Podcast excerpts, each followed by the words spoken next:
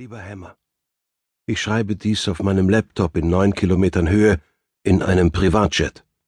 Ja, es ist Angelas Jet, und nein, ich möchte sie noch immer nicht Grandma nennen.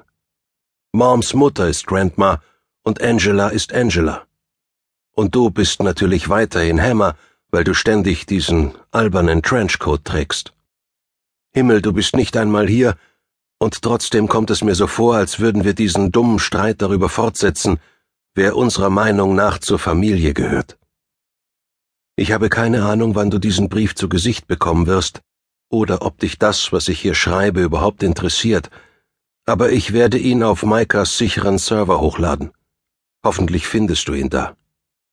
Aber ich weiß nicht, was in Odessa passieren wird. Es soll ein großer Gipfel werden, bei dem es um all jene von uns geht, die Fähigkeiten oder bestimmte Gene oder wie auch immer man das neuerdings nennt, besitzen. Ivos scheint irgendwie hängen geblieben zu sein. Ich habe dieses Wort gehasst, seitdem der Präsident es zum ersten Mal benutzt hat, aber begabt mag ich noch viel weniger. Also bleibt es wohl bei Ivos. Dieser Gipfel soll alles ändern, alles besser machen und den Ivos die Gelegenheit geben, zu Wort zu kommen. Ich möchte in dieser Hinsicht gern Hoffnung schöpfen. Als ich vor vier Jahren aus dieser Geschichte ausgestiegen bin, war dies genau die Art von Veranstaltung, auf die ich gehofft hatte. Doch die Gründe dafür gefallen mir weniger gut. Hätte ich damals gewusst, was ich heute weiß, wäre ich nicht von diesem Riesenrad gesprungen, sondern hätte mich ebenso wie die anderen von Hiro wegbringen lassen.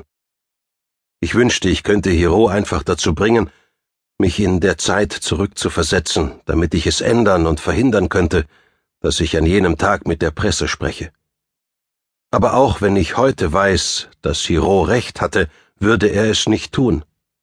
Er hat eine Heidenangst davor, auf einen Schmetterling zu treten und sagt, er hätte die Zeitreisen aufgegeben, da sie sich immer in einer Weise auswirken, mit der niemand rechnet. Schon witzig, dass ich das mit dem Schmetterling erst auf dem Schiff verstanden habe. Kurz bevor wir beide uns begegnet sind, hatte ich angefangen zu lesen. Vor meiner Zeit auf dem Schiff hatte ich freiwillig nie etwas gelesen, das komplizierter war als eine Webseite. Bücher waren etwas, das ich nur für die Schule in die Hand nahm. Aber Mohinder und Mika hatten so viele Bücher auf dem Schiff, dass ich irgendwann anfing, sie zu lesen. Ray Bradbury, Ursula Le Guin, Sarah Orne Jewett, J.K. Rowling, Agatha Christie und Mickey Spillane. Jedenfalls kommt es hin und wieder vor, dass ich mir wünsche, ich könnte die Zeit zurückdrehen. Aber wenn ich die Vergangenheit ändern würde, würden wir uns nicht begegnen, und in vielerlei Hinsicht würde mir das nicht einmal etwas ausmachen. Aber wenn wir uns nicht kennenlernen würden, dann würde es auch die Zwillinge nicht geben, und das kann ich auf keinen Fall riskieren. Es kann nicht mehr lange dauern, bis sie geboren werden. Die Zwillinge meine ich. Muffin und Squeaker, Batman und Robin, Brad und Angelina, Hiro und Endo. Irgendwann werde ich mich für die endgültigen Namen entscheiden müssen. Hoffentlich platzt meine Fruchtblase nicht während des Gipfels, das wäre echt fatal. Aber der Hauptgrund, warum ich dir diesen Brief schreibe, ist, dass ich dir alles sagen muss. Damals auf dem Schiff hast du immer gesagt, dass du wissen willst, wie mein Leben vor dem Central Park ausgesehen hat.